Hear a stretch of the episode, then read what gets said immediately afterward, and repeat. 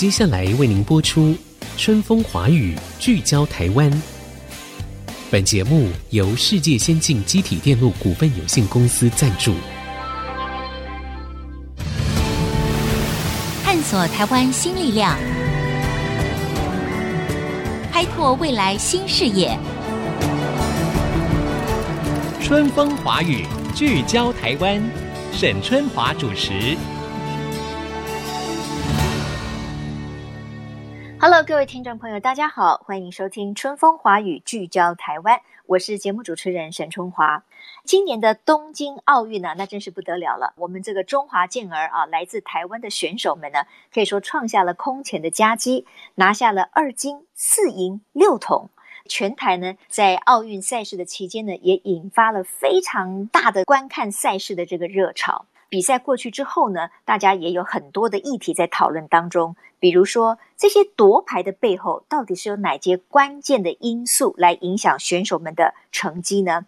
另外呢，体育署呢，为了备战这次的冬奥呢，有推出一个所谓的黄金计划。那这个黄金计划呢，后来也引发了很多的关注跟讨论嘛，哈。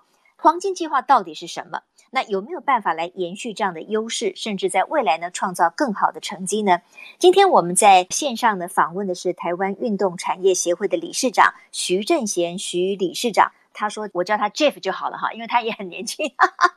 OK，Jeff、你好，沈姐你好，各位听众们大家好，我是 Jeff。好，我们知道这个 Jeff 就是徐理事长哈，他其实在比较小的时候，他曾经也是网球的选手，而且他非常热爱体育啊。我印象当中呢，他曾经不惜背债。在台湾呢，举办了球王球后的梦幻赛事啊，就是这个网球赛。那么也被视为是台湾运动界的一个奇人了、啊、哈。那我相信呢，他一直是以推动台湾运动的希望工程来作为直至的，一直到今天，然后也让台湾的运动产业可以越来越蓬勃的发展。好，Jeff，那我们今天就要来聊一聊这一次的冬奥了，好不好？是，没问题。这个冬奥，当然这次我们是拿下了空前的好成绩了哈。是的。那除了就是说，哎，这次我们的代表团哈，这些年轻的选手真的素质很优异，他们的努力当然不在话下。那你认为还有哪一些影响成绩的这个关键因素是什么？好，我想很公允的来分析这一次夺牌的几个因素哦，因为我想在这一次的东京奥运在举行之初，因为疫情的关系，很多的朋友包括我在内，可能都没有非常看好冬奥的状态。选手的训练多半也都受到影响，不只是台湾，世界各国也一样。事实上，在奥运之前的整个奥运的氛围并不是非常的热，一个非常冷的一个状态。没想到这一次去到这个奥运，一上飞机就出新闻了。原本还很担心这个新闻会影响选手的表现，哪知道杨永伟在前两天就得牌的情况下，有一段时间几乎是台湾是每一天都能得牌，而且是不同项目。这个在过去台湾参加奥运的历史从来没有发生过的状态哦。那当然，包括我在内，很多的对体育啊或运动事务相当关心的朋友就开始在分析，到底为什么？那刚刚沈姐也问，我个人几个看法哦。第一个，事实上我们很公允的说，不管是戴资颖也好，不管是杨永伟、潘正崇也好，这些选手事实上不是今天才出名，他们本来就在这个舞台上就出名的了哦。是是，潘正崇大家知道是在美国打 PGA，好，美国的职业男子高尔夫的巡回赛。他也在二零一九年拿过第一个 PGA 的冠军，这个是非常不容易的。他最后在这个延长加赛拿第三名的那一刻，跟他同场延长加赛的好几个是四大赛的冠军的选手，所以他在那个情况下，大家记得吗？因为一般来讲，国岭最多四个选手很多，就那一场比赛加赛七个选手站在国岭，加上甘地，加上这些大会的人员好挤哦。对，但事实上，我觉得这些本来就出名，本来就很好，而且他们长期在国外的舞台，不管是羽毛球也好，不管是高尔夫选手，都在国外最高等级的竞技舞台里面出赛。只是说呢，他可能从今天叫 PGA 锦标赛，可能叫做世锦赛的羽毛球赛，转换到今天叫奥运，本来就有机会夺牌，这个是大家都知道。郭婞淳都不用讲，大家对基本上都认定他这个金牌大概是稳拿的。好，嗯嗯嗯。那比较让人家非常开心的是，像杨勇纬啊。或者射箭呐、啊，真的是表现非常好。那我必须说，这些选手，我们从他们的赛后访问呢，甚至到他这些家人受访问的这个状况，我们可以看到第一个很有趣的现象：过去这么多年的亚奥运，台湾的选手只要一夺牌哦，大部分选手第一个说，能不能国家给我一份工作？家长们就说啊，我孩子很辛苦，这几年我们散尽家财，能不能给我一份工作，给我个教职，一个稳定的工作？大家有看到吗？这一届完全没有。这些选手跟家长的个人，基本上可以看出来是为了自己孩子，或为了自己选手本身，真的喜爱这个运动，从内心的自我的肯定为出发而喜爱，这个是很重要的。这就是我们跟中国最大的差别，因为我们知道中国大陆很多是从小是为了改变家里的环境去练习，那是非常辛苦的一件事。但是这一批台湾选手，他们自己对自己这个运动的热爱是无比的，这个是很重要。第二个呢，是这一次的这些国手，不管有没有夺牌哦，这批的国手的教练呢，平均在四十几岁。这教练很年轻的情况下呢，他接受国外薪资能力变高了。嗯嗯。第二个，他们在国外参加巡回赛也好啊，或者是参加讲习啊，他们接受国外的薪资的管道变多了。当然，因为现在网际网络很频繁、很简单的关系，所以你随时可以透过 YouTube、透过 Facebook 去看到很多国外的选手跟教练的训练的模式。那再来就是说，这些教练年轻化的，就他们过去也都是选手退下来，他们距离过去在比赛的那个时程还没那么久的情况下，他们接受的薪资都是比较接近现代化的训练的方法的。那所以教练年轻化了，选手的自我认知提高了。当然，火训中心跟体育署最近不断的宣传所谓的黄金计划，我提供这些有机会夺牌选手呢，不管是物理治疗师、体能训练师、运动营养、运动心理。防护员等等这些所谓的周边的服务，为了让你能够上国际舞台，去尽量做到尽善尽美。那过去的确，我们必须说，过去的亚奥运的培训里面，这个部分的确是我们相对比较弱的。OK，并不代表台湾没有这个人才，台湾可能在运动医学有有一组人才，在运动训练有一组人才，但是这些人从来没有整合在一起。那我相信这一次的奥运黄金计划的确看到效果了，像这些本来就在这些国际舞台就有一定的水平了。我们看戴资颖最后在八强到冠亚军赛打的都是很熟悉的选手。那对，当你对这些选手都非常熟悉的时候，你在平常的比赛都遇过的时候，你就不会突然间好像哇，我上那个舞台好像谁我都没遇过的，没有人认识我，这种感觉是完全不一样。因为这些因素的加总的结果呢，我们的成绩相对好。但是我必须讲两个比较不中听的话呢，我们注意看，我们现在的比较好的状态的都是属于个人化的项目。嗯，什么意思呢？足球。棒球、篮球、排球，我们都还差人家很多。嗯，那事实上，这种团体型的球呢，事实上是比较能够断定出你这个国家真正的运动竞技水平的。那我们今天有戴资颖，可是我们必须问下一个戴资颖在哪里？所以我必须给这些选手比较高的 credit。有黄金计划这样的方案，事实上只是做到一个最基本的一个标准。比如说，这个什么意思？就我会提供你上战场的飞行官的最好的飞机。我会提供你这些上战场的这些战士呢，最好的机关枪跟手榴弹，但是这并不会是你打胜仗的唯一的原因，而是在你打胜仗那个最基本的门槛。真正能够造成这一次的奥运这么好成绩的原因，是因为我们真的这一批选手真的非常有非常优秀，有天分，长期在大比赛都打了很多次，所以他有这个自信心，我可以跟他们一拼。所以，当你这些条件都完备的时候，你才有可能在这次奥运有这么好的成绩。好，Jeff，我们一个一个慢慢来谈哈。你刚才提到一个，就是说选手对于自己的参与这个运动的那种自我认知提高了哈，我也感觉得出来。对，尤其你看，好像那个戴资颖，他其实有几场仗，尤其是在夺那个金牌的时候，是陷入苦战。对，他是落后，然后他慢慢一个球一个球追回来，所以他是有自信的。他有非常多的国际比赛的经验，那就像你说的，他也认识对手，就可以把一种国际的水准打出来，这个很重要。好，没错。那当然这是属于选手本身的了哈。对，那。我们的政府就是相关的，比如行政部门等等，能不能够提供给这些非常有天分的选手？你说那个小林同学，这个林洋佩等等的，哇，我们的观众朋友看的真的是欢欣鼓舞。对，但是他们背后的 support 那个支持的力量是什么？我觉得这应该是我们在冬奥结束之后。我们应该要来检讨的，对不对？是的，好，没错，没错。你刚才有提到黄金计划，其实一般的观众朋友对黄金计划可能不是那么了解。是的，黄金计划好像花了十几亿啊，一年要三亿，一年要一年三亿，所以他编了三年到四年嘛。四年，对，四年是十二亿，对不对？三是十二亿，哈。这笔经费未来还会继续吗？还是会再扩大吗？因为显然你就必须要提供给选手们没有后顾之忧嘛。可以有陪打员、培训员、什么心理、什么教练啊、什么物理治疗师等等的嘛。对，对。那这个部分您了解吗？就是我们未来在给选手的这个 support 上面、支持上面，是不是一样会更加完备？好，我稍微说明一下哦。黄金计划是二零一七年世大运，因为非常成功嘛，当时大家就想说，那这一批选手而且很年轻，当然世大运跟奥运的等级是完全不同。那世大运之后马上就亚运二零一八了嘛，所以为了接亚运，然后两年后的这个原本是二零二零的东京奥运呢，那刚好三年，他们就说那我们先编三年各三亿九亿。那黄金计划的这个定义，我再再再解释一次，就是我为了帮这些有可能在奥运夺牌的选手呢，我提供你物理治疗师、防护员、体能训练师这些相关的跟训练有关的服务。过去我们的训练就是一个教练，一个技术教练，就教你技术，教你怎么跳高，教你怎么打网球，怎么打高尔夫。但是我们事实上在国际上的这些高阶选手，都需要体能训练师帮你强化体能。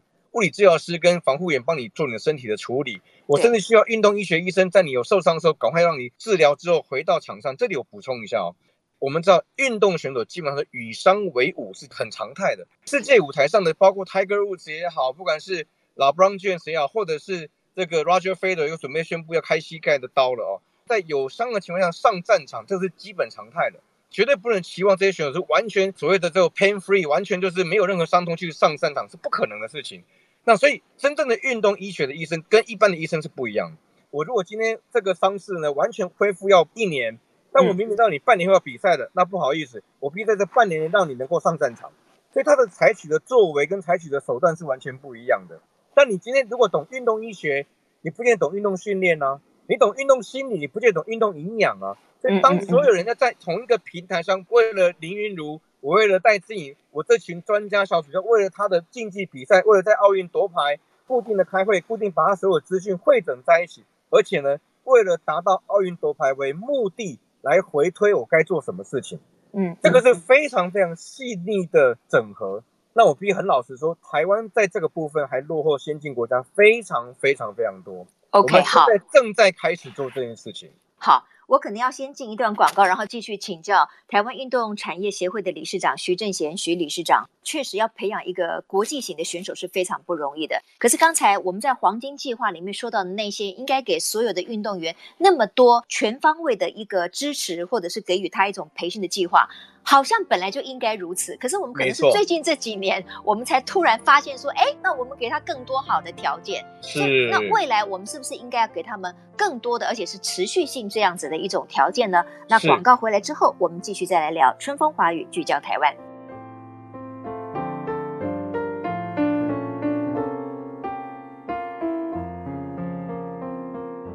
各位听众，欢迎回到春风华语，聚焦台湾。今年呢，在本土的疫情升高之后呢，整个夏天最让国人振奋的一件事情，就是我们冬奥的这个比赛啊，发现我们来自台湾的选手们表现得这么出色，然后也赢得了空前的佳绩。所以接下来呢，我们大家更关切的一件事情，就是有没有办法可以让更多优秀的，不管是天才型的选手，还是苦练型的选手，都可以有条件能够发挥到他们的极致，为国争光，也为他们的努力呢，赢得他们应该有的荣耀。这也是我们正在访问台湾运动产业协会的理事长徐正贤，我们一起来讨论的。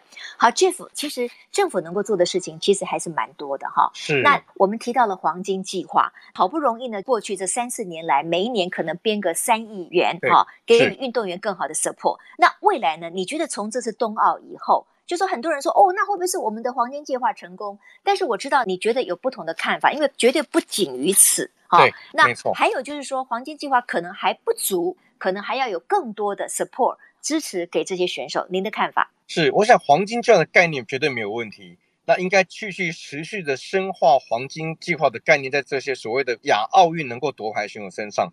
那下一步，我认为最重要的是，因为大家知道吗？全台湾大概有六百多个体育班的这个学校，六百多个里面呢，总共有大概三千多个队伍。这些队伍呢，一年的预算大概需要八十到一百万，但是目前他们每一个队伍平均可以拿到的资源大概是二十万以内，也就是说，每一个队伍每一年大概差六十到八十万的预算呢，都要这些教练啊、校长啊去募款啊，去拜托人家。那我觉得，因为全全台湾的体育班的所有学生才也才四万人而已，大家知道吗？四万人可以产生今年冬奥的十二名的得牌数，其实比例是非常非常高的哦。嗯，如果我们用这个得牌数。来除以该国的总人口数，台湾是前二十名，我们的夺牌率算是非常好。嗯嗯。那当然，我必须说，在奥运夺牌并不等于这个国家的运动发展的优劣。对我来说，我觉得第一个要强化所谓黄金计划的这个服务内容，第二个呢，我认为至少在目前体育班，因为体育班这件事情，我认为短期内没办法改变哦，这个很难去撼动它。但至少把体育班的这些相关的选手，他们在基层训练的时候这些资源能够把它优化，这个很重要。第三个，我认为最重要的是要让更多人开始学运动。那现在台湾的这个土地呢，寸土寸金，不太可能再盖更多的球馆。我非常想要呼吁啊，应该把各县市政府的国中、国小、高中的运动场馆给活化。给释放出来，因为就像欧洲一样，欧洲有很多的运动俱乐部，台湾基本上可以把学校里面的这些运动设施呢释放出来，当做是一个社区的运动的中继站，一个聚合地的一个概念，让这些下了课的小朋友或者下了班的成年人都可以以学校的场地为基础来进行运动训练也好，或者做运动也好，让这些人以社区为背景能够学运动。大家可以想象，如果今天我今天去某个学校里面跑操场。就发现这个田径队训练的很辛苦，需要帮忙。我可能五千一万，我也愿意挑出来帮帮他。嗯、那我们看美国大学，那就更不用说了。一个大学可能一个城市一个 town，所有的 gym 都来帮助，都来支持这个球队。对那我觉得以一个社区的学校为基础，可能是未来我们可以长远来思考。因为大部分国中国小高中的运动设施其实都不差哦。这些国中国小高中的运动设施跟欧洲的运动俱乐部相比，也没有差很多。那我觉得这些资源过去因为学校的安全考虑嘛，下了课就关起来，都不跟外界互动。那我觉得现在要盖新场馆，这个是不太现实的考虑。把这些学校的场地释放出来，可能是一个非常好的一个选择。OK，所以刚才呢，Jeff 徐正贤理事长提到的，其实就是向下扎根这个部分。因为就是说，从小我们就可以及早发现有哪一些运动项目可能有非常潜在的天才型的选手，我们就从小就培育他们。别忘了，我们这次那个体操得到银牌的李智凯，对不对？哎，他是从什么公正国小开始，六岁就开始。没错，那个时候包括学校，包括可能附近的社区，有更多的人愿意来关注体育啊，是培养小选手的话，对那当然这些选手们从小就可以得到更多好的条件哈。没错，那那如果我们回到就是说，我们如何延续这一次的冬奥的好成绩？因为你看三年之后马上那个巴黎奥运就来了嘛，对不对？然后还有亚运啊等等的，明年对，在杭州举行好像对，对不对？可是运动员的生命有的时候是比较短暂的。你看，你过了一个奥运，又多了四岁，我们有没有后续的后起之秀？所以国家是要不断的培养的。我觉得在制度面，在鼓励有资质的选手。你可以安心的投入体育这一块，你也一样有美好的未来。我想是我们政府相关的单位哈，当然民间也可以一起来做嘛。在这个部分上面，你觉得我们的黄金计划要如何的充实？然后也还有很多协会的问题，因为每一年那个协会都会被拿出来批评，就是好像协会里面跟选手之间常常有很多的争议。是，所以如果从制度面、从行政单位等等，或者从单项的协会，你觉得我们应该赶快要来做的事情有哪些？是我常讲哦，我们现在的选手是世界级的，我们的教练是世界级跟亚洲级之间，但我们的体育行政相关的单位，包括单项协会、体育署、中华奥会或者叫做体育总会这些的单位，都是 local 级的，国内级的，赶不上，对，跟不上，那是很现实，这个也没有办法，因为我们的选手都到国际去比赛了，他们看得多、听得多、见得多，这个也没有办法。那但是呢，我们应该趁着这一次的成绩这么优异的情况下，名气可用的情况下，进化，我觉得是优化跟进化。嗯嗯嗯，运动比赛不外乎两个系统，一个叫做训练系统。那刚刚讲了，我们透过黄金计划的优化，把训练系统再把它强化。另外一个叫竞赛系统，我们在竞赛系统这个部分的确受限于场地。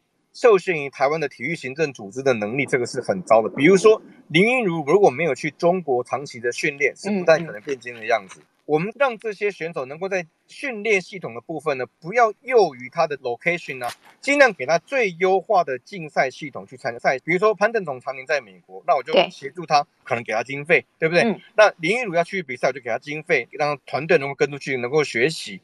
所以你不要想要全部把它框在一起。比如说像最近传出左信啊这个女足队的事情，就是当你的视野都是想到把它框在一个地方的时候，就没办法了。嗯，你要试图让这些选手跟教练出去拼。出去抢积分，出去见人家新的视野。所以，当你把训练系统跟竞技系统都把它做好的时候，事实上我们不会离人家太远。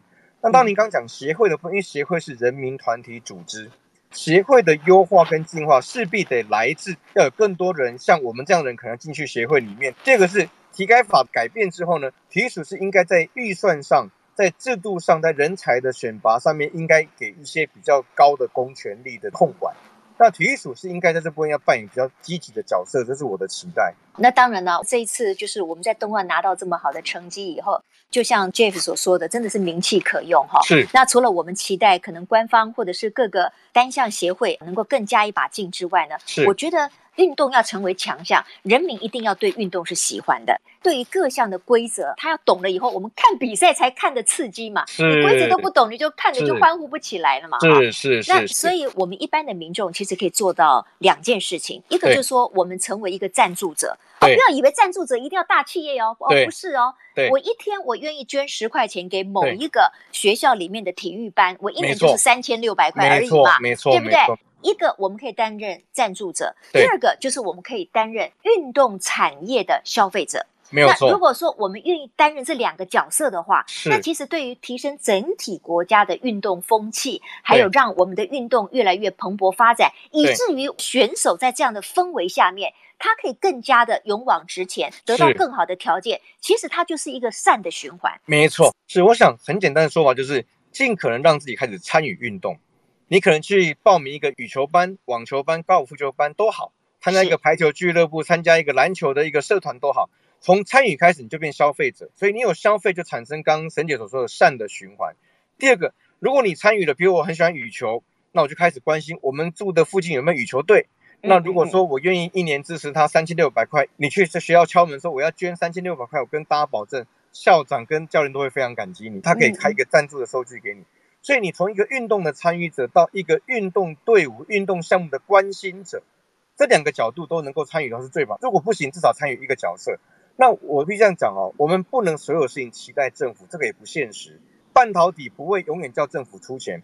张忠谋先生讲嘛，你给我土地，给我水，给我电，然后给我法规适合的法规，我就可以发展了。基本的 infrastructure 基本建设做好之后，让产业自行来发展。它透过全民的参与，成为一个消费者。成为一个关心的角色，我想这个运动产业是有机会的。那我知道，其实奥运里面呢有所谓的传统三大项。这传统三大项就是田径、游泳跟体操，但是我们的选手要在这个三大项里面得牌是更不容易的。因此呢，相关单位呢有在这三项里面呢，就是说政府有加码百分之五十的奖金。是。那我刚才提到的鞍马王子呢，得了银牌以后，他的奖金就可以多百分之五十哈。对。那为什么这三项特别困难？尤其是以田径，那我们要如何来培训呢？是体操。游泳跟田径这三个运动呢，跟你的身体的素质有非常非常大的关系。身体素质的训练要从小就开始，这个没有办法说我二十几岁来个黄金计划一两年，这个来不及了。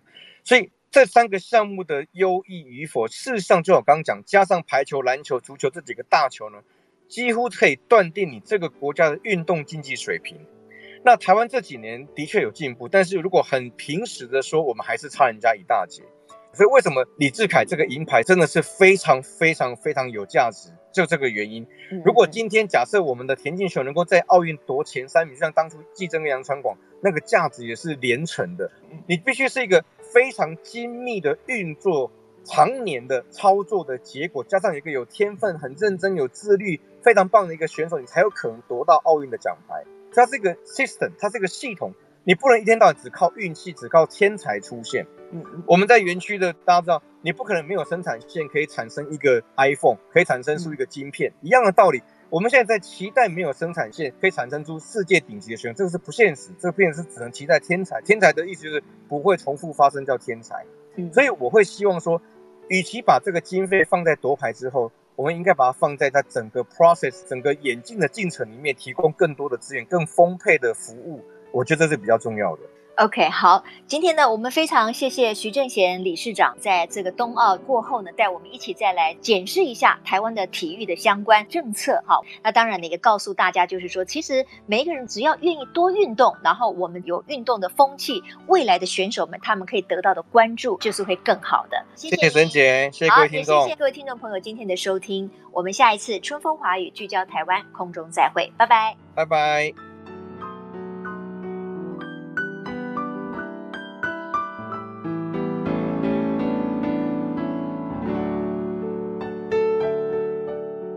本节目由世界先进机体电路股份有限公司赞助，探索真相，开拓未来。世界先进公司与您一起聚焦台湾。